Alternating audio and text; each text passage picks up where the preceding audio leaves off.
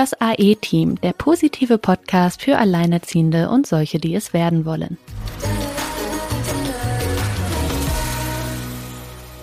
Hallo ihr Lieben, wir haben heute wieder eine Folge im Gepäck, die ein kleines bisschen abseits des Mainstreams ist, aber irgendwie trotzdem auch alle betrifft. Und zwar geht es so ein bisschen um die Kinder, ja, wir haben es jetzt einfach mal des neuen Jahrtausends oder der neuen Zeit oder der aktuellen Zeit genannt. Ähm, ja, es soll so ein bisschen darum gehen, was brauchen Kinder heute, was ist vielleicht auch einfach anders für Kinder heute, als es noch vor 30, 40, 50 Jahren der Fall war. Ähm, ja, ich meine, wie hat sich die Gesellschaft verändert? Wie haben sich sowieso die ganzen Rahmenbedingungen verändert? Was wird erwartet? Und was möchten Kinder selbst? Also womit wird sich beschäftigt? Also geht das noch so überein mit dem, was wir so kennen oder liegt da was Neues in der Luft? Ihr wisst ja, wir sprechen oft über so Neuanfänge, neue Dinge, ähm, ja, Sachen, die sich verändern. Wir sind ja auch sehr für Veränderungen in vielen verschiedenen Bereichen. Und ja, da wollen wir heute mal ein bisschen genauer hinschauen. Ja, Silke kam mit der Idee auf mich zu. Ja, Silke, dazu darfst du natürlich jetzt erstmal ein bisschen mehr erzählen, weil du dich mit dem Thema natürlich etwas mehr beschäftigt hast und dir da gedacht hast, Mensch, das ist auf jeden Fall eine Podcast-Folge wert. Also insofern eine Solo-Folge. Heute sind nur Silke und ich im digitalen Podcast-Studio. Und ja, ich freue mich aber auch mal wieder nur mit dir zu quatschen, Silke. Ja, ich freue mich auch mit dir zu quatschen, Sina, weil du passt ja ganz hervorragend in diese äh, Folge hinein. Das werde ich gleich noch aufklären.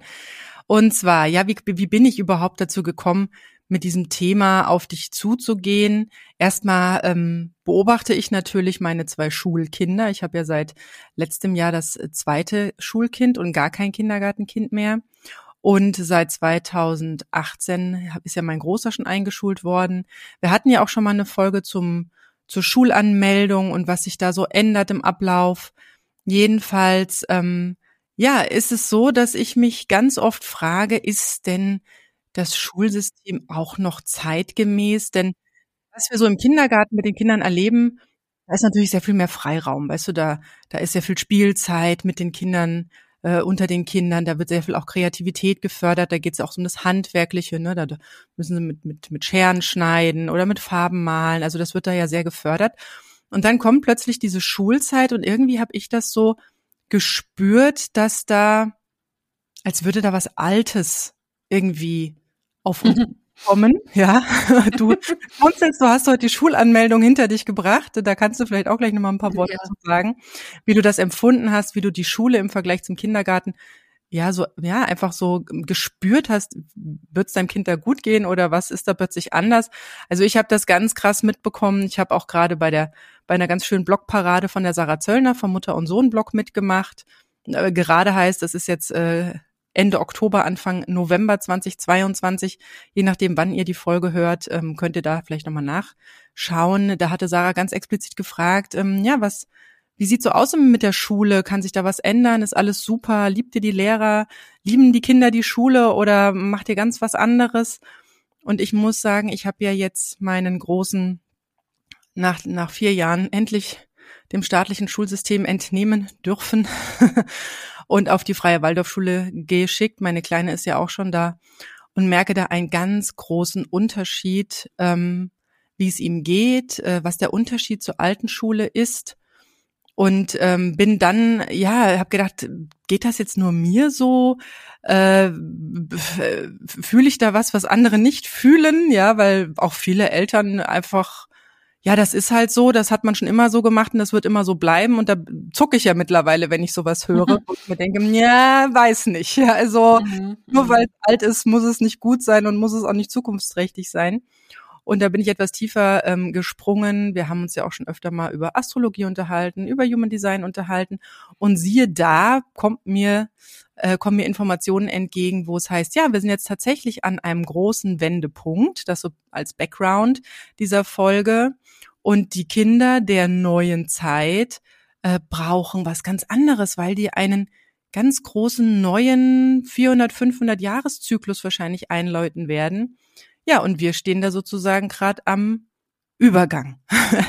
an der Schwelle und ähm, deswegen diese alten Systeme oder auch das alte, ne, das das war schon immer so. Ich wollte gerade sagen, das war schon immer so. Es war ähm, aber auch schon immer so, dass das veraltet ist. Also ganz ehrlich, ich hatte in der Schule Biologiebücher und hast du nicht gesehen, die zu dem Zeitpunkt, wo ich sie bekommen habe, schon locker 10, 15 Jahre alt waren, wo man sich so denkt, ja, hat sie letzten 15 Jahre keine neuen Erkenntnisse gebracht oder was ich ja so gerne auch immer in unserem Podcast sage, Thema Schule und Gehirnforschung, dass es seit 20 Jahren Erkenntnisse gibt aus der Gehirnforschung, die einfach 0,0 Anwendung in unserem Schulsystem finden. Und ich glaube jetzt mal neues Zeitalter hin oder her, ja, ich glaube, es stimmt einfach jeder zu, dass das komplett in die Mottenkiste gehört. Also das ist ja, also da muss man ja jetzt, da muss man sich ja eigentlich mit nichts beschäftigen, außer nur mal kurz auf Schulsystem gucken, um festzustellen, dass das ja irgendwie überhaupt nicht mehr zeitgemäß ist. Und es fällt natürlich immer mehr aus dem Raster. Also bei mir war das schon so, als ich zur Schule gegangen bin. Das ist ja nun auch schon ein paar Tage her jetzt mittlerweile. Und ich finde, es wird ja noch ein bisschen schlimmer, jetzt gerade auch für unsere Kinder, weil die Zeit, in der wir leben, ja immer schnelllebiger wird. Also heute arbeitet man ja nicht mal mehr mit Daten, die ein halbes Jahr alt sind. Da gilt ja schon, äh, jedes Handy, das du irgendwie länger als sechs Monate hast, ist ja fast schon alt, weil es in der Zwischenzeit wieder neue Technologien gibt. Und so zieht sich das ja durch andere Lebensbereiche auch. Also es ist ein, ich glaube, es ist ein anderes Zeitgefühl. Und es ist halt nicht so, ich lerne etwas, dabei bleibe ich mein Leben lang und dann mache ich eine Ausbildung da, dann werde ich da auch angestellt und dann gehe ich da auch in Rente und so. Also das ist ja schon für uns hat sich das schon geändert, aber wenn man sich mal anguckt, wie die, wie die Welt um uns herum halt auch aussieht, und es wird halt immer schnelllebiger, warum sehnen sich denn so viele Menschen danach, mal irgendwie ein, zwei Jahre komplett auszusteigen, um sich mal zu resetten? Weil eben alles so schnelllebig ist und ganz andere Dinge auch verlangt werden und entsprechend anders wachsen unsere Kinder auf und entsprechend anders müssen unsere Kinder ja auch äh, agieren und sein, ne? Also wirklich sein, da sein. Ja, da sprichst du eine sehr schöne Sache an, das Schnelllebige. Ich würde es jetzt ähm, mal das digitale Zeitalter nennen, ja. ähm, weil seitdem ist es ja ähm, wahnsinnig schnell. Weißt du, früher hast du einen Brief geschrieben. Ich weiß noch, meine Mutter hat mhm. noch mit der Schreibmaschine die Korrespondenz, die berufliche, die büroliche meines Vaters erledigt. Und da wurde noch mit Tippex gearbeitet, ja. und mit, und da musste man zur Post und ähm, das hatte auch dann manchmal Mittagspause und zu und dann hat man es halt am nächsten Tag gemacht und heute ist es so zack, zack, ja, so und genau das sprichst du an und deswegen freue ich mich, ich habe es ja vorhin schon so in der Einleitung gesagt, dass du hier äh, jetzt mit mir mal sprichst, weil du, liebe Sina, bist ja sozusagen unser erstes Exemplar der, der neuen ähm, Generation, die man ja auch so gerne als Digital Natives bezeichnet. Das hat bestimmt auch schon jeder mal gehört, also die mit der Digitalisierung aufgewachsenen, von Anfang an in Berührung kommenden. Und du bist mit Jahrgang 1991 eine der ersten. Und deswegen finde ich so spannend, dass wir jetzt wirklich hier in unserem Zweiergespann sehr schön darüber sprechen können, wie war es bei mir? Also ich bin ja geboren in den 77ern, ja. Mhm. Das heißt, ich bin 83 eingeschult worden und ich habe bis zum Abitur keinen Computer gesehen. Ja, also äh, 96 Abi gemacht und da waren viele Lehrer noch so hinten dran, dass es äh, völlig in Ordnung war, wenn man ein Referat auch handschriftlich gemacht hat. Heute würde ich mir sagen, meine Herren, was habe ich mir denn abgekrampft, ja? Das geht mhm. doch alles so viel einfacher. Aber gut, deswegen, also wir sprechen jetzt im Prinzip aus zwei verschiedenen, naja, wird man fast schon sagen, Generationen miteinander. Und ähm, du als als Digital Native ähm, du, mein Handy ist so alt. Deswegen bezeichnet man meine Generation ja auch äh, gern als Digital Immigrants. Das heißt, wir machen mit, müssen aber nicht unbedingt. Und es gibt auch noch die Digital Ignorance, die kennt man bestimmt auch. Das sind so die, nö, Schreibmaschine ist super. Ja. ja. Kann ich verstehen. Aber das ist, das ist tatsächlich der Startpunkt, ähm, mit dem man diese neue Generation offiziell auch so verknüpft, also so ab 1991 aufwärts. Das heißt. Aber da muss man nochmal unterscheiden zum deutsch- und englischsprachigen Bereich, weil äh, auf die USA wird das auf jeden Fall zutreffen. Wenn man jetzt mal überlegt, wie viele Jahre es gedauert hat, bis Facebook etc. zum Beispiel zu uns rübergeschwappt sind. Also als ich mit 16 ähm, damals in Staaten war, war Facebook da schon voll das Ding. Und äh, das kam hier erst vier, fünf Jahre später und ich dachte, als das hier so aufkam, hä, habe ich doch irgendwie schon mal gesehen. Ach ja, damals in den USA. Ne? Also das äh, hatte da noch irgendwie ähm, ja einen längeren Weg hinter sich. Darum ist das bei mir. Ich finde das, ich finde ja, ich bin eigentlich in wirklich der besten Zeit groß geworden, weil ähm, so 100% Digital Native würde ich sagen, bin ich nicht mal unbedingt. Ähm, also vom Geburtsjahrgang ja, wäre ich in den USA geboren, geboren ja. Da ich aber in Deutschland geboren bin, äh, sehe ich das immer so, ich bin zu einem Zeitpunkt damit in Kontakt gekommen, wo ich aber noch beides kennenlernen durfte. Also ich durfte noch ohne den ganzen Kram aufwachsen, durch die Grundschule kommen. Ich weiß, ich war so acht, neun Jahre alt. Ähm, da habe ich das erste Computerspiel gespielt, irgend so ein König der Löwenspiel an so einem Asbach uralt, so einem dicken, fetten Computerklotz, ja. Noch richtig mit so einem Tower, wo man immer sich den Fuß dran gestoßen hat und so, wo man noch Disketten reinschieben konnte, sowas. Also da erinnere ich mich noch dran, dass das dann so die die ersten Sachen waren, die dann ja, so digital äh, bei uns liefen. Und natürlich äh, wächst man dann so rein und hatte dann auch irgendwie mit zehn dann mal sein Nokia und dann äh, ging das so weiter und dann ähm, ich persönlich eigentlich relativ spät auch dann erstmal ein Smartphone gehabt, davor immer noch irgendwelche anderen Handys, aber trotzdem, ne, also es ging so schleichend in diese Richtung. Und ähm, ich bin da ganz dankbar drum, dass ich noch nicht von vornherein dieses ganze Bling Bling überall um mich herum hatte. Und deswegen gucke ich auch drauf, dass ich das bei meinem Sohn, also es ist ja immer diese Überlegung, alle laufen sie irgendwie mit vier Jahren schon mit diesem Amazon-Tablet rum und dann wollen sie mit sechs Jahren spätestens alle eine Switch haben und so. Und ich denke mir so, nee, nee. Also ich bin im Moment so an dem Punkt, wo ich hatte zwischenzeitlich überlegt, weil alle das ja haben, ob er das auch kriegt und habe dann jetzt aber auch entschieden, ne, brauchen wir nicht. Ey, das kommt noch früh genug. Ich finde das ganz gut, wenn er so beides bekommt, ne? Also so einmal es ohne kennenlernt und dann, weil ich glaube, dass man dann besser damit umgehen kann. Also ich glaube, ich kann das besser einschätzen für mich, ähm, weil ich beides kenne und beides irgendwie natürlich für mich ist. Und wenn aber eine Komponente fehlt, ist es irgendwie schwierig, weil man dann irgendwie in so einem Tunnel lebt. Ja, ich glaube auch, dass man die kleineren Kinder, also ich sage jetzt mal so bis sieben Jahre, das ist ja auch äh, und also meine Kinder gehen jetzt ja in die Waldorfschule, da redet man von diesen sieben Jahreszyklen, das heißt die ersten sieben Jahre, dann die nächsten sieben Jahre. Mhm. Äh, das ist dann noch die Zeit, wo dann das Schulsystem äh, der Waldorf eigentlich anfängt. Die haben auch gerne äh, ältere Kinder, die dann schon Ende sechs oder Anfang sieben sind und noch nicht so so Frühstarter, so so zack rein und wie heißen die Kannkinder, ne? Mhm. Jedenfalls ähm, es ist auch wirklich was, was, was kann das Hirn verarbeiten? Und ich glaube auch nicht, dass die ja. Menschheit jetzt innerhalb von den paar Jahren hier einen riesen Evolutionssprung hingelegt hat. Und ähm, diese, es ist auch Wahnsinn, wie schnell diese Kinderfilme teilweise geschnitten sind und diese Videos. Ja, und, ähm, das finde ich schon krass. Also wir gucken den Film und du siehst auch an den Skripten, ich meine, ich beschäftige mich ja auch mit Drehbüchern und sowas, ähm, du siehst einfach, dass das aufgebaut ist heute sind Kinderfilme aufgebaut wie Actionfilme für Erwachsene. Ja. Also auch von vom Pace, ne, also von von der Schnelligkeit her. Und ganz ehrlich, als ich klein war, fand ich Susi und Strolch von der Bildfolge her schnell. Das war für mich ein zügiger Film. Wenn ich mir den heute angucke, denke ich, ja, da wird meinem Kind relativ schnell ziemlich langweilig, weil geht ja nicht schnell genug. Und da denke ich, nee, Moment, hier ist was falsch, weil das Gehirn das Gehirn äh, muss es ja noch aufnehmen können. Und mhm. ich fand es als Kind tatsächlich schnell. Und mhm. ähm, dieses, ich finde jetzt die Kinderfilme super schnell. Also ich meine, auch wir sind das gewohnt. Ich merke das auch, wenn ich eine Serie anfange auf Netflix oder so und das catcht mich nicht innerhalb der ersten 30 bis 60 Sekunden, ey, da habe ich keinen Bock, dann, dann schalte ich das aus.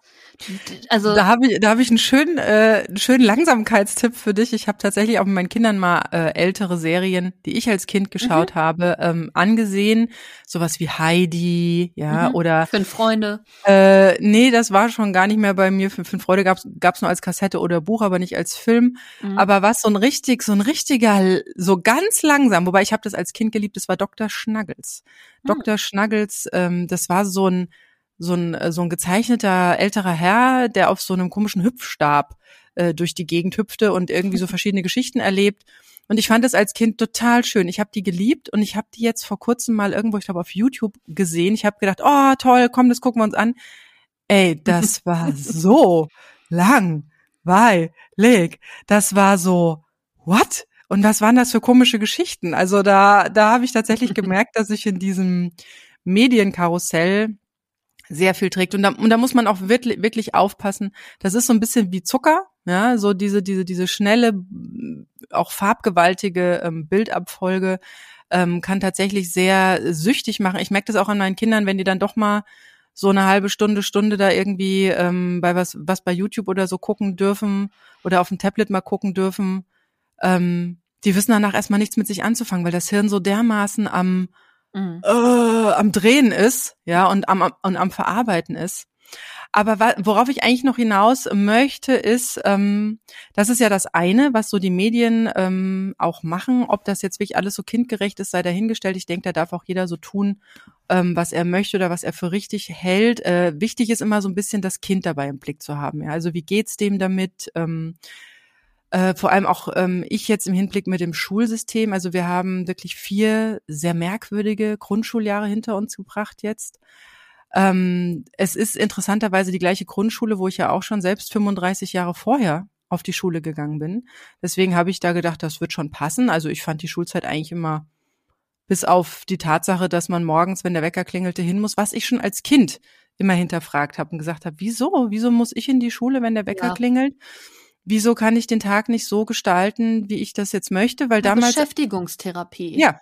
Ja. ja, und äh, natürlich Beschäftigungstherapie, damit die Eltern arbeiten gehen können. Und das ist jetzt genau so eine Bruchstelle, über die wir jetzt mal reden sollten. Also was passiert in der Schule? Also die Kinder müssen äh, zu einem festen Termin da sein.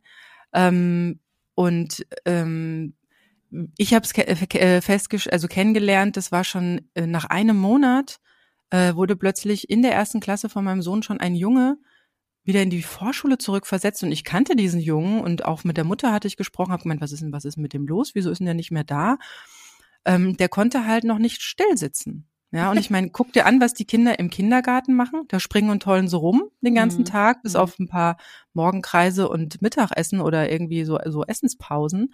Und dann sollen sie plötzlich nach den großen Ferien umswitchen und vom ersten Tag an stillsitzen. Also ich weiß, es ist auch von Schule zu Schule unterschiedlich, aber das hat mir wirklich schon im ersten Moment die Augen geöffnet, wo ich dachte, hä, warum? Warum? Warum kann ein Kind nicht ankommen? Ja, erstmal Fuß fassen. Und dann habe ich es wirklich gesehen, dass die schon in der ersten Klasse anfingen mit Übungstests, mit Trennwänden, weil die Kinder, weißt die Kinder können noch nicht mal lesen, ja, noch nicht mal richtig lesen, aber sie könnten ja schon. Und, und diese ganzen, diese ganzen nonverbalen Unterstellungen, die fand ich wirklich ungeheuerlich, wo ich dachte, Krass, was ist ja. das denn? Was ist das denn? Dann kommt das Benotungssystem dazu, da ist natürlich der Lehrer auch immer am längeren Hebel, ja. Mhm. Und bei uns war es tatsächlich ja so, dass äh, ab, der, ab Ende der zweiten Klasse dann bis fast zur vierten noch reingezogen ja Corona ein ganz großes Thema in der, in der Schule war. Und dann wurde alles, was irgendwie kreativ war an Fächern, abgesägt. Mhm, ja? ja? Sprich, wir haben nur noch Deutsch, Mathe, bisschen Englisch und Sachkunde gehabt und dann Wiederholung, Wiederholung, Wiederholung, überhaupt nichts Praktisches mehr. Und als wir jetzt in die, in die Waldorfschule übergesiedelt sind mit meinem Großen, gerade die Einschulung gehabt vor ein paar Monaten, und du hattest ja was von der Hirnforschung vorhin gesagt. Mhm. Da sagte der Schul, also es ist noch nicht mal ein Schulleiter, es ist eine Schulleitungsgruppe. Das heißt, mehrere Personen teilen sich diesen Posten und stimmen sich gegenseitig ab, was ich auch sehr gut finde. Ja. ja, ja. Und er sagte, dass bei denen es halt wirklich so ist, dass das Handwerkliche ganz stark im Fokus mitsteht, weil wenn jemand in der fünften Klasse einen Kreuzstich kann, dann kann er auch in der zehnten Klasse, ich weiß nicht, binomische Formel oder irgendwas, ich weiß nicht mehr, was es war, aber er kann dann besser Mathe. Mhm. Weil das, man das genau aus der Gehirnforschung weiß, dass dieses Handwerkliche, diese Hand-Augen-Koordination, ja, aber auch diese Konzentrationsfähigkeit, da mit so einem Nadel und so einem Faden da äh, irgendwie die Löcher zu treffen und so, ähm, auch anderen Bereichen gut tut. Mhm. Und das fand ich dann so erschreckend zu sehen, dass genau diese ganzen neuen Erkenntnisse im staatlichen Schulsystem, wenn sie dann, ähm, sage ich mal, etwas bocklos geführt ist, diese Schule, mhm. ja, oder sage ich mal sehr diktatorisch fast schon von der von der von der von der ähm, Direktorin aus, ja, die da wenig Neues zulässt und auf Altes beharrt. Da frage ich mich, warum muss ein Kind heute noch so viel ich sag mal, blödsinniges Wissen, das habe ich früher schon abgelehnt in der Schule, Schule ja, sich, ja, sich ja. reinziehen, um mir bei irgendeinem Test eine gute Note zu schreiben, Mhm. wenn es doch äh, einmal nur einen, Inter einen Internetzugang braucht und ein, und ein Smartphone und das Ergebnis in zwei Sekunden auf dem Tisch hat. Ja, also da fing ich wirklich an zu, zu hinterfragen, ist das gut für die Kinder? Warum muss das so sein? Und was bringt das für die Zukunft? Also ja, ich bin ja der Meinung, so grundsätzlich kann Schule ja richtig cool sein, wenn die Inhalte passen. Also wenn man eben die Gehirnforschung mit einbezieht. Und ich habe große Hoffnung darin, dass jetzt, wenn es gibt ja auch jetzt langsam immer mal mehr Lehrer eben aus meiner Generation oder eben auch noch jünger, die da vielleicht mal so langsam frischen Wind reinbringen. Also eine Mutter, mit der ich befreundet bin, die ist Grundschullehrerin und die äh, hat neulich noch erzählt, ja, sie arbeitet extra außerhalb unseres Bezirks, weil in dem Bezirk, wo sie arbeitet, gibt's ganz andere Möglichkeiten. Da ist die Schule viel besser ausgestattet. Also auch mit modernen Dingen, die dann Spaß machen, ne? Die halt Hm. cooler sind, die besser in die Zeit passen und so. Und ich hatte ja jetzt gerade, habe ich ja eben schon gesagt, die Schulanmeldung mit meinem Sohn. Regelschule äh, hier bei uns, ja. Und ähm, da habe ich auch gedacht, äh, mal gucken, schauen wir uns das mal an, weil ich meine, ich versuche da ja auch nicht so viel zu, zu sagen, weil meine Meinung kennt ihr ja alle, aber mein Kind selbstverständlich kennt die, meine Meinung dazu in der Intensität nicht. Was auch, glaube ich, ganz gut ist, damit er da unvoreingenommen reingeht. Und ich habe jetzt auch erstmal immer so, hey, ist doch cool und ja, dann guckst mal und es macht bestimmt Spaß und so. Und es ist ganz interessant. Ich habe mich nämlich danach mit einer befreundeten Mutter länger unterhalten. Und da kam so in dem Gespräch raus, die war völlig, die war irgendwie völlig irre, so ein bisschen. Also die war so richtig ähm, auf, also die war eigentlich, die war eigentlich völlig fertig. Die war eigentlich völlig fertig nach dieser Schulanmeldung. Und ich habe gedacht, das ist krass, weil ich hätte es jetzt andersrum eingeschätzt. Ich hätte jetzt gedacht, ich bin diejenige, die danach abgeht wie Schmidts Katze. Und sie ist da die entspanntere und es war genau umgekehrt weil ähm, sie sich sehr darüber aufgeregt hat, was da bei diesem Test äh, ihrem Kind abverlangt Ja. wurde. Mhm. Und es kam dabei bei unserem Gespräch auch raus, dass tatsächlich sie, die waren bei einer anderen, gleiche Schule, ne? Die waren aber bei wem anders drin und da kam auch raus, die haben ganz andere Fragen gestellt. Mhm. Und äh, das fand ich schon auch interessant. Also erstmal völlige Verhaltensveränderung bei meinem Kind. Der hat mich den ganzen Morgen voll gequatscht. Den halben Morgen war ich damit beschäftigt zu sagen, ich habe die Augen noch nicht mal auf. Kannst du bitte spielen gehen? Zieh dich sonst schon mal an. Keine Ahnung, irgendwie so, ne? Und dann erzählt er und erzählt und erzählt und keine Sekunde Ruhe auf dem Weg zur Schule. Am Erzählen und am Erzählen. So, Kaum kommen wir da durch die Tür, sitzen da bei der Anmeldung. Na, und wer bist du denn? Wie heißt du denn? Und ich habe nur gedacht, boah, ey, den ganzen Tag am Jabbeln und wenn er was gefragt wird, ich habe nur gedacht, jetzt krieg ich die Zähne auseinander, was ist denn hier los, ne? Also, das war schon interessant. Naja, und das war aber dann, er taute dann langsam auf, erzählte dann auch von seinen Freunden, die alle mit ihm in eine Klasse sollen. Ich habe dann auch nochmal betont, dass mir das ein oder andere sehr wichtig sei, da ich als Alleinerziehende mir da ein super Netzwerk aufgebaut habe. Also schon mal so alles so in die richtige Richtung lenken, ne? Und dann, ähm, ja, ging es halt zu diesem, diesem Test. Und am Anfang wird ja gesagt, hey, wir haben ein Codewort, das ist dies und das und merkt ihr das mal. Und dann durf, wurden irgendwie drei Teile aus einer Dose genommen und er sollte die erst benennen und sich die dann merken. Und dann durfte er sich aussuchen, welche von diesen drei Sachen durfte er dann zwei zurück in diese Kiste verbal befördern, also nicht selber durchs tun, sondern sagen, ne? Mhm. Hat er dann die zwei Sachen da wieder reingepackt und dann wurden halt die verschiedensten Übungen gemacht, dann musste er irgendwas zählen und dann durfte er nachher was ausschneiden und irgendwas anmalen. Und dann musste er in irgendeinem so wuseligen Bild, wo alles übereinander lag, irgendwelche Tiere erkennen und gucken, ob bei ihm auf der Karte diese Tiere auch da waren und so. Also eigentlich Sachen, die auch so Spaß machen, dann irgendwelche Schlangenlinien nachmalen, das macht dem Spaß, das macht er hier morgens, der steht dann auf und manchmal holt er sich seine Vorschulhefte da. Und wenn er Bock hat, dann, es gibt halt so ein paar Sachen, da weiß er, was er machen muss, da muss ich ihm die Aufgabe nicht vorlesen, da hat er dann Spaß dran. Irgendwie so Labyrinth-Sachen, ne? Und da irgendwelche Wege malen oder eben diese Linien nachmalen, das macht ihm halt Spaß, soll er halt machen. So eine Aufgabe hatte er da auch. Ja, und dann ähm, vorher muss er noch seinen Namen auf dem Blatt malen. Da habe ich ihm vorher noch mal gesagt, er hat zwei Buchstaben, die er gerne mal vertauscht. Vorher noch mal erwähnt äh, und ihm eine Eselsbrücke mitgegeben. Hat er prima gemacht, ne? Alles super. Und nachher hieß es noch, ob's de, ob ich denn auch noch Fragen hätte. Und ich so, nö. ich hatte einfach keine Fragen. Und ich habe dann festgestellt, als ich mich nachher unterhielt mit der befreundeten Mutter, dass meine erste Frage vor der Lehrerin, als die, der Test durch war, weißt du, was ich gesagt habe? Das ist mir erst nachher bewusst geworden. Ich habe gesagt, na Schatz, hat Spaß gemacht. also äh, gar nicht so dieses, oh, das war jetzt ein Test und ja, und wie hat er wohl abgeschnitten? Ja, und wie würden Sie das jetzt einordnen? Alles, was war mir so stumpf egal also die hätten jetzt sagen können, was sie, was sie wollen. Also sie hätten mir jetzt sagen können, ja, das ist jetzt aber nicht so gut oder sagen können, das ist ja, also sie haben auch gesagt, die haben ihn gelobt, das wäre ganz toll gewesen, der wäre ja ganz ruhig und hätte sich total super konzentriert, eine mega Auffassungsgabe und bla bla bla. Weiß ich alles. Aber davon mal abgesehen, ja, er war da jetzt still und konzentriert. Ich kann dir aber auch sagen, dass das bei meinem Kind, wenn er dann in der Klasse angekommen ist, nach drei Tagen anders aussieht. Dann ist er nämlich derjenige, der da rumhampelt und sicherlich nicht still auf dem Stuhl sitzt. Und da habe ich nur gedacht, ja, schön, dass Sie jetzt dieses Bild von ihm haben, wird dabei sicherlich nicht bleiben. Ist ja aber auch egal. Mir ist nur aufgefallen, und das fand ich im, im Rückblick echt eigentlich ganz cool und lustig, dass ich so dem Ganzen so gar keinen Druck beimesse, dass mir das wirklich egal ist eigentlich, was die mir über mein Kind da erzählen. Und meine ja, Hauptfrage war, hat Spaß gemacht.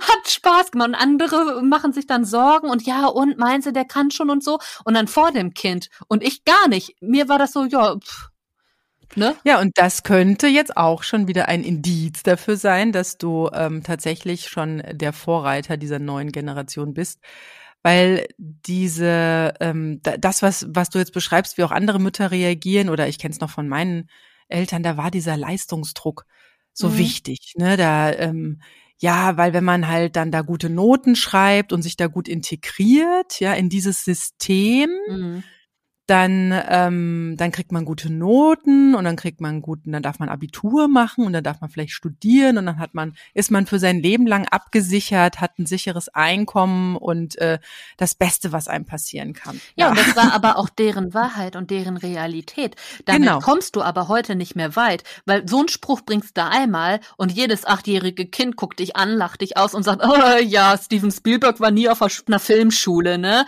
Und äh, ja, hier Mark Zuckerberg hat auch nur in der Garage rumgehangen, ne? Und irgendwie. Ja, und daran, und daran merkst du, dass wir hier einen Paradigmenwechsel haben. Genau. Ja, weil das, was das, was für unsere Eltern und Großeltern noch hervorragend funktioniert hat, also bei den Großeltern war es ja schon ein bisschen haarig, teilweise haben die ja noch Kriege miterlebt.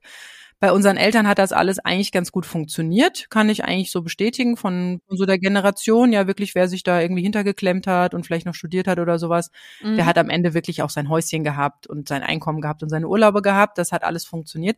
Und jetzt genau funktioniert das nämlich nicht mehr, weil ähm, wie gesagt, ich wurde noch äh, morgens aus dem Bett gejagt, von wegen, das ist halt so und das macht man so und das sind die Regeln unserer Gesellschaft, nach denen hat man zu spielen. Ja, ja da genau. gibt einfach keinen Ausweg. Ja. Und jetzt und ich ist erinnere es mehr mich noch Bewusstsein, wir sind aber doch die Gesellschaft. Ja, also entscheiden wir doch, was die Regeln für uns sind. Ja, und aber damals war das halt so, das war so die beste Lösung. Mhm. Und ich weiß noch, wie ich deswegen wirklich, oh, ich habe die Tage gezählt bis zum nächsten Wochenende, bis zum nächsten Feiertag, bis zur nächsten Ferien und habe immer gehofft, dass mein Leben, dass ich das irgendwann dann selbst gestalten kann. Ja, das, das schien für mich dann irgendwie die Erwachsenenwelt zu sein, weil, weil mit diesem Schulsystem ging das ja nicht. Ja, und da habe ich auch keinerlei Unterstützung bekommen und das war damals halt einfach so. Ja, das war auch meistens ja immer so, dass noch ein Elternteil zu Hause war, meistens die Mütter. Äh, die Alleinerziehenden hat man daran erkannt, dass die die Kinder die Schlüssel umgehängt haben. Das waren dann die Schlüsselkinder bei uns. Mhm. Also wo Mami dann halt nicht zu Hause war, die dann selber sich die Tür aufschließen mussten. Und das war auch so ein bisschen verpönt. Ähm, da war dann meistens dann, wie gesagt, die Mutter zu Hause, hat gekocht. Es gab ja auch noch kein Essen in der Schule. Das war alles noch so, ne? Dann geht man heim zum Essen. Äh, auch im Kindergarten übrigens noch. Es war vormittags Kindergarten, dann bist du heim zum Essen und nachmittags ging dann der Kindergarten wieder weiter. Total absurd.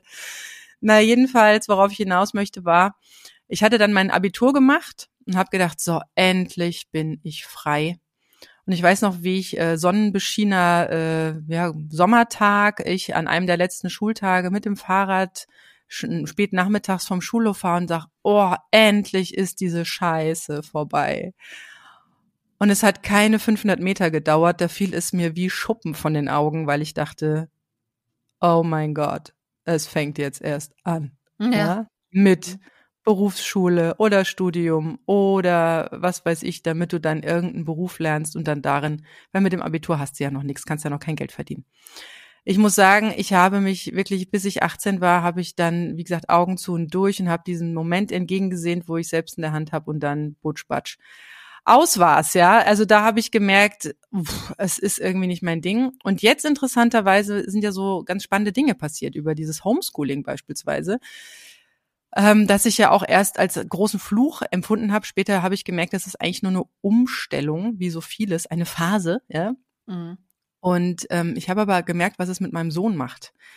Ähm, er war plötzlich in einer halben Stunde durch am Tag, hat einfach ganz viel Zeit für Kreativität gehabt. Und das ist was, was ich in der Schule bei ihm von Anfang an sehr stark vermisst habe. Die haben vom ersten Tag an Hausaufgaben aufbekommen. Es waren teilweise, es hat sich dann gesteigert mit der Hausaufgabenmenge.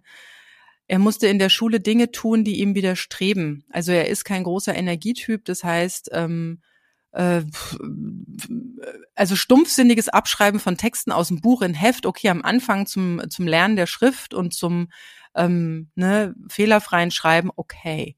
Aber irgendwann ist mir aufgefallen, dass man nur noch, ja, wie, wie wir es vorhin so schon hatten, dieses ähm, Beschäftigungstherapie, ne, dieser mhm. Verwahrplatz Schule, damit die Eltern einfach dann die Zeit haben, um äh, am besten zwei Vollzeitjobs zu machen, ja.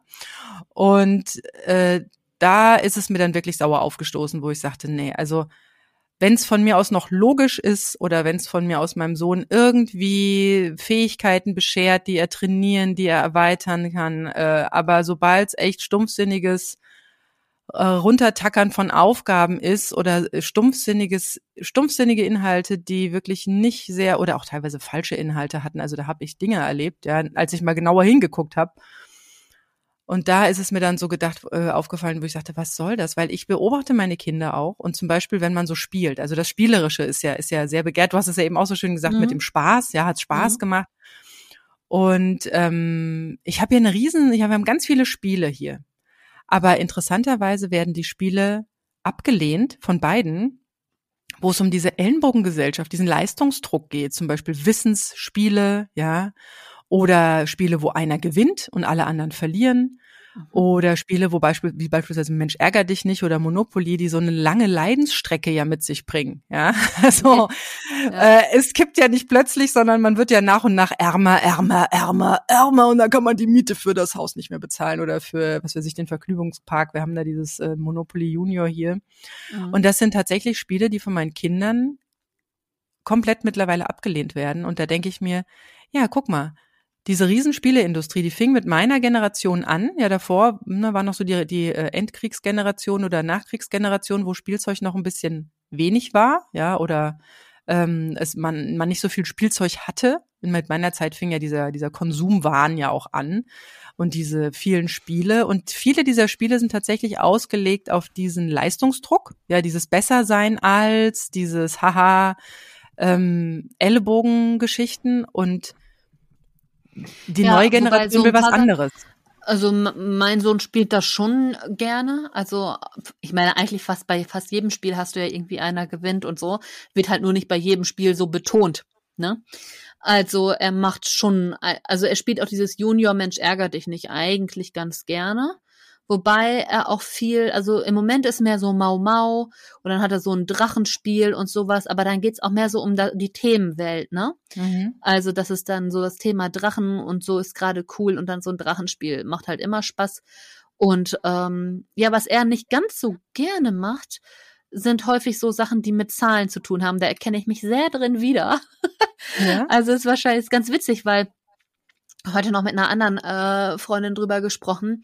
Die Tochter hatte jetzt gerade, dass sie mit Deutsch irgendwie, äh, also wirklich, ist eins der klügsten Kinder, das ich kenne. Ne? Die ist eigentlich, steht die überall nur eins. Die geht da so durch, einfach durch alles, was sie da machen soll. Und hatte dann, aber hat jetzt gerade so eine kleine Hängerphase irgendwie in Deutsch und hat aber ein komplett naturwissenschaftlich ausgelegtes Gehirn. Und beide Elternteile sind auch so. Und ich bin halt so, ich bin Fraktion Wörter und gehe mir weg mit Zahlen und merke das so, dass das, ich merke das jetzt schon bei meinem Sohn, dass das ähnlich ist. Und er kommt auch immer abends noch mit irgendwelchen Ideen und was für Bücher und ob wir das noch schreiben und dann betont er immer noch mal, aber erst müssen wir noch die Vorgeschichte von Macy schreiben, also das wird jetzt zuerst gewünscht. Ne? Ich habe ja hier dieses Weihnachtsbuch da mit Macy Und ähm, ja, die Vorgeschichte dazu soll es ja irgendwie noch geben. Und da hängt er wirklich dran, so an diesen kreativen, geschichtlichen Sachen, was ich auch halt eben so gerne mache, was irgendwie total witzig ist. Das ist total lustig. Ich meine, ich habe schon so viel mit Zahlen auch mit ihm gemacht. Äh, spannend fand er dann, als ich irgendwie mal, als er dann irgendwie sagte, Mama sind drei und drei acht oder irgendwie sowas, so komisch, ne? Einfach so, weil er null verstanden hat, worum es dabei überhaupt geht. Ich so, nee, nee, was du jetzt meinst, ist rechnen. Dann habe ich äh, ihm irgendwie mal so ein paar Autos hergeholt.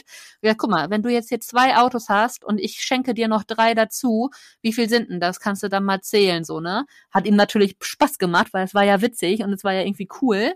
Und es ist natürlich auch so ein fundamentales Grundwissen, was er auf jeden Fall braucht. Aber ähm, die Frage ist ja, muss man das in der gymnasialen Oberstufe dann noch so durchpauken, dass dann jeder auch noch weiß, wie Wurzelziehen geht? Also weißt du, das braucht am Ende nur der Zahnarzt. Also das sind so Sachen, wo hört man, also ich glaube, man muss einfach auch anfangen, früher also eher im Schulsystem auch an den Punkt zu kommen, wo man dann sagt, und wenn es so Anfang, Mitte weiterführende Schule ist, okay, es ist ganz klar, der Interessensbereich dieses Menschen, ja, liegt in dem und dem Bereich. Und er hat bis zu diesem Zeitpunkt einfach das nötige Grundwissen in allem, was man so braucht. Also er hat genug Kenntnisse in Mathe, um jetzt hier irgendwelche Angaben zum Backen berücksichtigen zu können und zu wissen, was das jetzt bedeutet, ja. Wenn ich jetzt sage, ja, hier nimm mal ein Viertel von dem und dem, dass er das dann irgendwie checkt, was jetzt mit ein Viertel gemeint ist, ist sicherlich schon so im Alltag auch ganz gut, wenn man das dann weiß, ja. Aber aus welchem Grund muss man sich noch durch sämtliche mathematische Experimente rechnen, jahrelang, äh, ohne dass man das jemals in seinem Leben anwendet, es sei denn, man interessiert sich dafür und will das später irgendwie weitermachen, ja. Also wir müssen dieses ganze System Förderunterricht mal umkrempeln, ne? Also dieses dass man anfängt, wirklich das zu fördern, was fördernswert ist. Und mhm. fördernswert sind immer die Dinge, wo das Interesse drin liegt. Es hat zero Wert, wenn du jetzt hier hinkommst und sagst, Sina, ich will dich jetzt mal fördern. Guck mal, ich habe hier jetzt irgendwie ein Algebra-Buch mitgebracht. ja, wo ich mir so denke, ja, danke, das ist voll die Zeitverschwendung. Ja. Wenn du mir irgendwie das nächste geile Buch mitbringst zum Thema Drehbuchschreiben, Charaktere entwickeln, ey, bin ich Feuer und Flamme. Da hast mich sofort mit gefördert weil äh, ich da was von mitnehme. Das weiß ich dann einen Tag später auch noch. Weißt du, du kommst im Leben, wird keiner etwas tun, wo er überhaupt gar keinen Zugang zu hat. Niemand von uns hat einen Job gewählt, wo er zero Zugang zu hat. Ja, es sei denn, es ist ihm durch die Eltern und sonstige angstgetriebenen äh, Geschichten so eingebläut worden, dass er unbedingt diesen Job machen muss, weil er sicher ist, ja. Aber ja. der guckt sich momentan auch um. Ja, genau. Ja, und ich merke das auch in der älteren Generation. Ich habe ja so ein paar Freunde, ist ganz spannend, weil wir jetzt ja so über die neue Generation reden. Und ich stelle aber fest, bei einigen Freunden von mir, die so 50, 60, was weiß ich sind, äh, die sind alle gerade am Umdenken. Die wollen alle sich nochmal neu erfinden. Das ist ganz interessant. Auch meine Patentante, mit der ich vor einigen Wochen mal sprach, das schimmerte auch durch, dass sie auch nochmal so irgendwie am Nachdenken ist und nochmal was Neues irgendwie machen möchte und so. Super spannend. Das möchten irgendwie viele und ganz witzig ist, dass mir das auch oft begegnet. Also, dass die, ich habe mich immer gefragt, warum habe ich eigentlich Freunde in dem Alter und was, warum unterhalten die sich eigentlich so gerne mit mir? Ich bin ja eine ganze Ecke jünger, ne? Was ist denn für die so interessant daran, sich mit jemandem aus in meinem Alter zu unterhalten? Und ganz oft sind es nämlich genau diese Themen dieses und weil man, weil ich vielleicht eher so bin, ja, mach es doch einfach. Also und die in ihrer eigenen Generation ganz mhm. oft auf verschlossene Türen laufen, so, hä, wieso das denn? Was ist das denn für ein Quatsch und so? Und äh, du gehst doch bald ja. in Rente, Herrgott, die zehn Jahre willst du da jetzt echt nochmal und so. Und ich bin da ja, und deswegen suchen die, diese Leute, die da offen für sind, die suchen da nach Anknüpfungspunkten. Das, und das sind genau diese Bereiche, von denen du auch gerade sprichst. Das merkt man ganz extrem. Ja, es, es tut sich ja auch gerade sehr viel in der Arbeitswelt. Ich habe ja auch gerade mit diesen Elternguides, mit dem Netzwerk Elternguides äh, zusammen, äh, also da hatte ich einen Vortrag auch zum Thema Alleinerziehende und die Bedürfnisse auch an die Arbeitswelt von Alleinerziehenden gemacht. Und ähm, da erfahre ich also aus vielen auch größeren Firmen, ähm, wie sie sich wirklich auch mittlerweile anstrengen müssen, um auch Mitarbeiter zu halten. Also auch hier nochmal der Hinweis an Alleinerziehende, ihr äh, dürft da, ihr dürft euer Licht jetzt mal unter dem Scheffel mhm. rausholen und mal ein bisschen leuchten lassen und auch Forderungen stellen, ja, was ihr braucht, weil da sehr viel im Umbruch ist. Und jetzt und jetzt schau dir mal diese, ähm, also weißt du, früher habe ich es ja noch verstanden, dass der Wecker dann irgendwie ähm, um sieben klingelt, damit du um acht auf der Schule bist, weil das halt auch so dann eigentlich schon die Vorbereitung auf die spätere Arbeitswelt war. Aber da ist jetzt gerade so viel im Umbruch,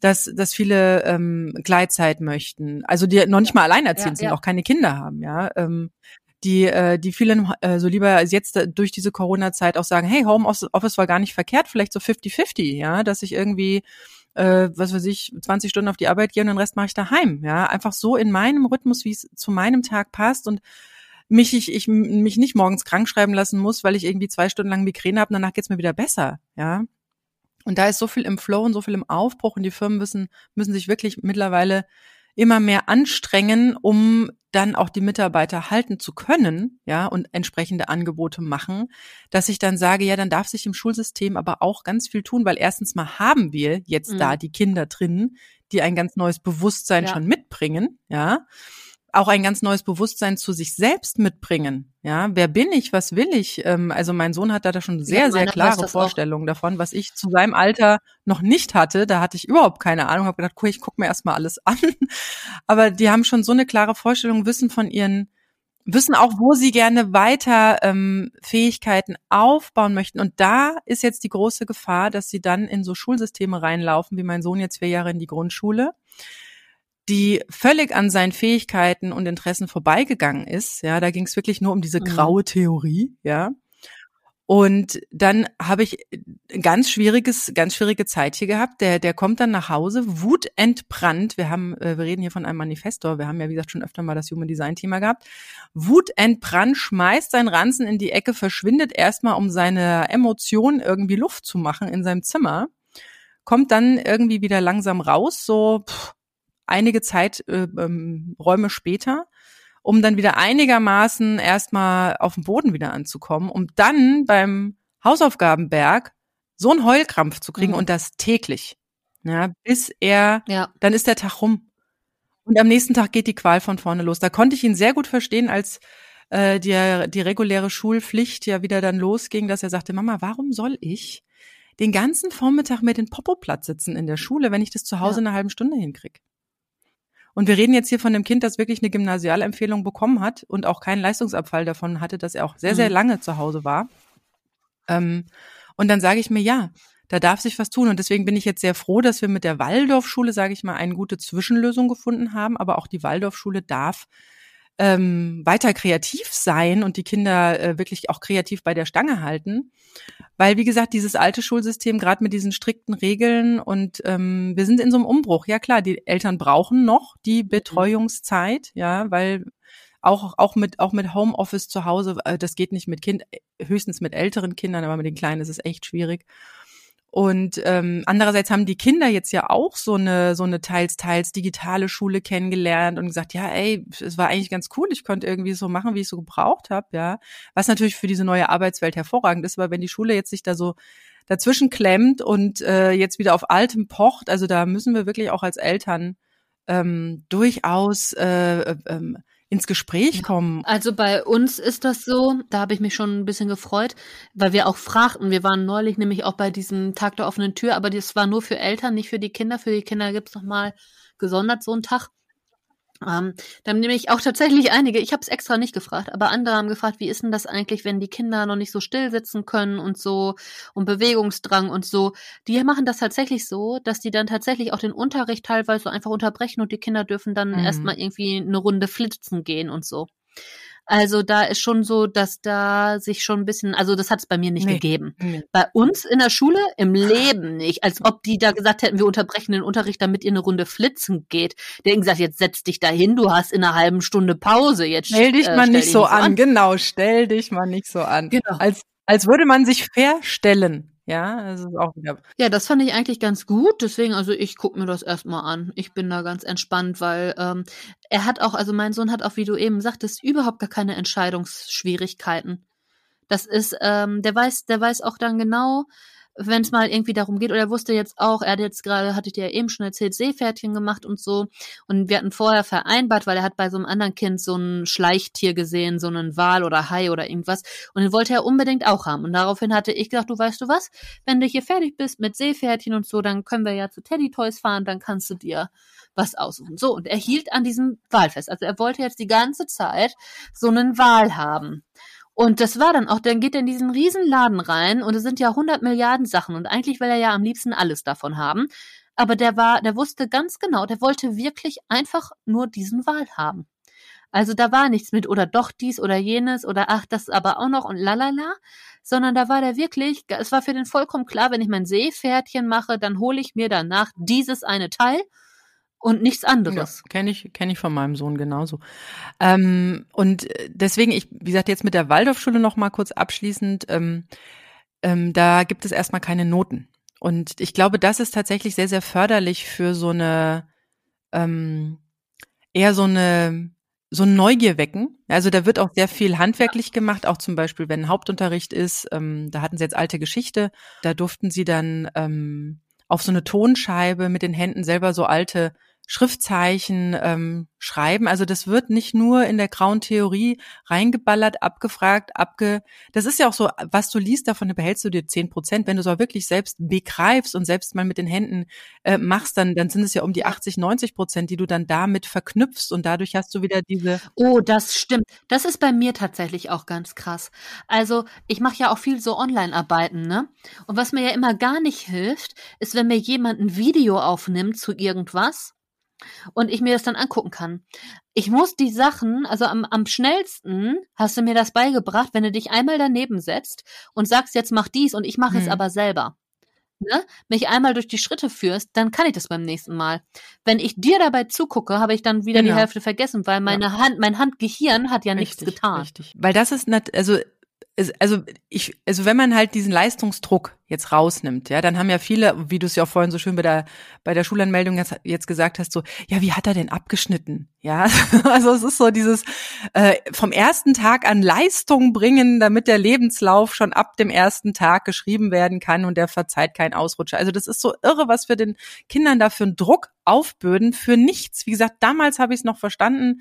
Zu meiner Generation, sage ich mal, war es noch okay ähm, aber das, was jetzt mit den Kindern passiert, zu der heutigen Zeit, wo auch das Berufliche so am Bröckeln ist, ja, ähm, und so viel Neuorientierung und, äh, und Neues da reinkommt und dann an diesem Alten äh, festzuhalten. Also ich hoffe, hoffe, hoffe, dass da äh, möglichst viel dann auch mal ad acta gelegt wird. Und es ist ja nicht so, dass die Kinder faul sind, ja, wie man es ihnen so gerne, ne, du strengst dich nicht genug an oder streng dich mal mehr an oder so, ja. Vielleicht liegt ihnen das Fach nicht wunderbar, dann kann man es zur Seite legen. Ja, wieso? Also auch auch diese Bundesjugendwettspiele, die es gibt's ja auch, wo dann, wo äh, da hat mein mein mein Sohn auch gesagt, warum? Warum soll ich da mitmachen? Ich weiß doch genau, wer da gut ist und wer nicht. Das ist ein Vorführen von den Unsportlichen. Ja. Und das wollen die Kinder auch nicht mehr. Die wollen in Gemeinschaft sein. Die wollen nicht mehr dieses, ach, guck mal, diese, diese Note, dieses sich bemessen an der Note. Mein Sohn hat jetzt auch seine erste Arbeit geschrieben. Das gibt's auch in der Waldorfschule. Da steht dann einfach nur eine Bewertung. Auch Punkte stehen dabei. Punkte so und so viel von so und so viel. Aber es ist nicht mehr so mit diesem, ach, so eins und zwei ist gut und alles andere ist so, hä? Ja, das, das ist so, ach, das, das braucht's einfach nicht mehr, weil die Kinder so eine, also wir haben doch alle so eine natürliche ähm, Neugier, ja. Wir Menschen sind nicht dafür gemacht, äh, unser Leben in der Hängematte zu verbringen. Ja. Aber irgendwie wird uns das immer so suggeriert, so entweder harte Arbeit, ja, oder du hast dann dein Wochenende, wo du dann mal äh, faul sein darfst, ja. Aber ich finde, es ist so viel mehr so ein Miteinander geworden, so eine Vermischung entstanden. Du sagst ja auch, Leute der älteren Generation wollen jetzt gerne ähm, Veränderungen leben, nochmal vielleicht einen anderen Flow in ihrem Leben haben, eine andere Aufteilung von Arbeit und Geld verdienen oder Lebensrhythmus oder was auch immer, da ist so viel am Entstehen. Ja, deswegen, das ist tatsächlich ähm, der Knackpunkt, äh, das, was die diese Leistungsgeschichten sind, ähm, älter, also das, was jetzt eigentlich so langsam ähm, ja Abschied nimmt, also mit meiner Generation, ähm, da war noch das Leistungsdenken ganz wichtig und der Leistungsdruck und das Leistungs, die Leistungsbereitschaft, ja. Und die neue Generation bringt sehr viel Spaß, spielerisches, Kreativität mit. Und das darf man als Eltern gerne im Hinterkopf behalten, wenn man wieder meint, mit dem eigenen Muster, in das man reingeprägt wurde, ähm, das eigene Kind noch äh, mitprägen zu müssen, weil das brauchen die eventuell nicht mehr. Also ich bin mir ziemlich sicher, dass in ein paar Jahren, wenn die dann groß sind, die Arbeitswelt ganz anders aussehen wird und dass es da tatsächlich darum geht, Neues, neue Technologien schnell zu begreifen, kreativ damit umgehen zu können, auch alte Schulbücher, wer, ja, lesen super natürlich, super. Lesen ist immer gut, auch für die Fantasie. Ähm, aber ähm, auch so neuer, neuer Lernstoff oder neue Schulfächer, das Schulfach Glück beispielsweise oder Verantwortung übernehmen. Oder was wir, glaube ich, beide sehr bemängeln, Sina, so die Vorbereitung auf eine selbstständige Tätigkeit, ja, oder generell alles, was ja. halt äh, nicht Festanstellung ist. Steuern. Äh, vielleicht gibt's die dann auch nicht mehr, aber ähm, so ein Fach, das heißt CEO deines Zum Beispiel, Lebens. genau. Werde, werde der Schöpfer und Bestimmer deines Lebens wäre ganz hervorragend für die Kinder. Achtsamkeit, ja, Gemeinschaft bringen sie sowieso ja. schon mit den Gemeinschaftssinnen und ähm, ja, und ich weiß auch so psychologische Sachen, wo du sagst, Achtsamkeit fällt mir natürlich gleich auch wieder Resilienz und sowas ein. So psychologische Sachen, auch diese Vorbereitung darauf, hey, du darfst dich auch mal ausklinken und dich mental zurücklegen und so. Also weißt du, dass das auch mehr Einzug hält, weil das ist das, was die Krankheit dieser Generation und dieser Zeit ist. Ja. Oder dass man auch so ein hybrides System hat, dass es heißt, okay, ich, ich fühle mich jetzt einfach, ich möchte einfach mal von zu Hause aus das machen. Andere Länder, wo du denkst, die leben hinterm Mond, ja, die führen mittlerweile sowas ein wie äh, extra Urlaubstage, wenn Frauen ihre Menstruation haben. Ey, da sind wir hier ja noch 100 Lichtjahre von entfernt. Also was, es gibt so viel Veränderung gerade überall. Die skandinavischen Länder sind sehr spannend, was das Schulsystem anbelangt. Ja. Ähm, da gab es auch eine Schule, da, da treffen sich die Kinder zur Schule, glaube ich, nur zwei Stunden am Tag und der Rest wird äh, zu Hause oder über digitale Medien sonst was gemacht und oder man trifft sich sogar nur für so Arbeitsgruppen, für die man wirklich Interesse hat in Präsenz. Also es ist sehr sehr spannend, sehr sehr spannend, was da am Entstehen ist und da sind wir hier wirklich auch mit dieser Schulpflicht fast schon irgendwie ein bisschen krass eingemauert, muss ich mal sagen, in Deutschland. Das trifft, hat man ja sonst selten. Also diese Schulpflicht, wirklich diese Pflicht in die Schule gehen zu müssen, gibt's glaube ich noch in Schweden in Europa. Und ansonsten gibt's eher sowas wie Bildungspflicht oder äh, Wissens, also dass, dass, dass die Kinder zwar irgendwie Wissen bekommen oder Schulwissen bekommen, aber es muss halt nicht in der Schule passieren. Also da sind andere Länder durchaus schon viel, viel freier. Ja, deswegen lasst uns den Fokus legen, beobachtet eure Kinder ganz genau, wie es ihnen auch geht in der Schule und auch selbst wenn alle anderen Eltern glücklich sind mit der Schule, dein Kind aber total unglücklich ist, ähm, dann, dann gilt es zu handeln. Ja, also bedürfnisorientiert auf das Kind zu schauen und, äh, und nicht wegzuschauen oder zu sagen, naja, die werden schon wissen, was sie tun. Nein, wir sind an einer Schwelle oder einer Stufe, wo wir durchaus auch mitgestalten äh, können und dürfen und auch fordern dürfen, wo sich sehr viel verwandeln wird und wir natürlich dann entsprechend gut mitgestalten können, wenn wir auch ähm, ja da mit ins Gespräch gehen, in die Diskussion gehen und das darf auch in Schulen und auch für unsere Kinder passieren. Ja, und damit würde ich sagen, sind wir auch am Ende unserer Folge. Und äh, mich würde eigentlich schon mal interessieren, was ihr eigentlich so davon haltet, was eure Geschichten sind. Was sind denn eure Themen eigentlich mit euren Kindern, die jetzt in der Schule sind? Gibt es da immer wieder so die gleichen Streitpunkte, wo man ganz klar sieht, okay, hier kollidiert so ein bisschen die eigentliche Lebensrealität der Kinder mit dem, was ihnen da abverlangt wird? Und ähm, berichtet uns davon gerne. Schreibt uns eine E-Mail aeteampodcast@gmail.com oder auf Instagram das AE-Team. Bis dann. Tschüss. Macht's gut. Tschüss. Das war das AE-Team, der positive Podcast für Alleinerziehende und solche, die es werden wollen, mit Sina Wollgramm und Silke Wildner.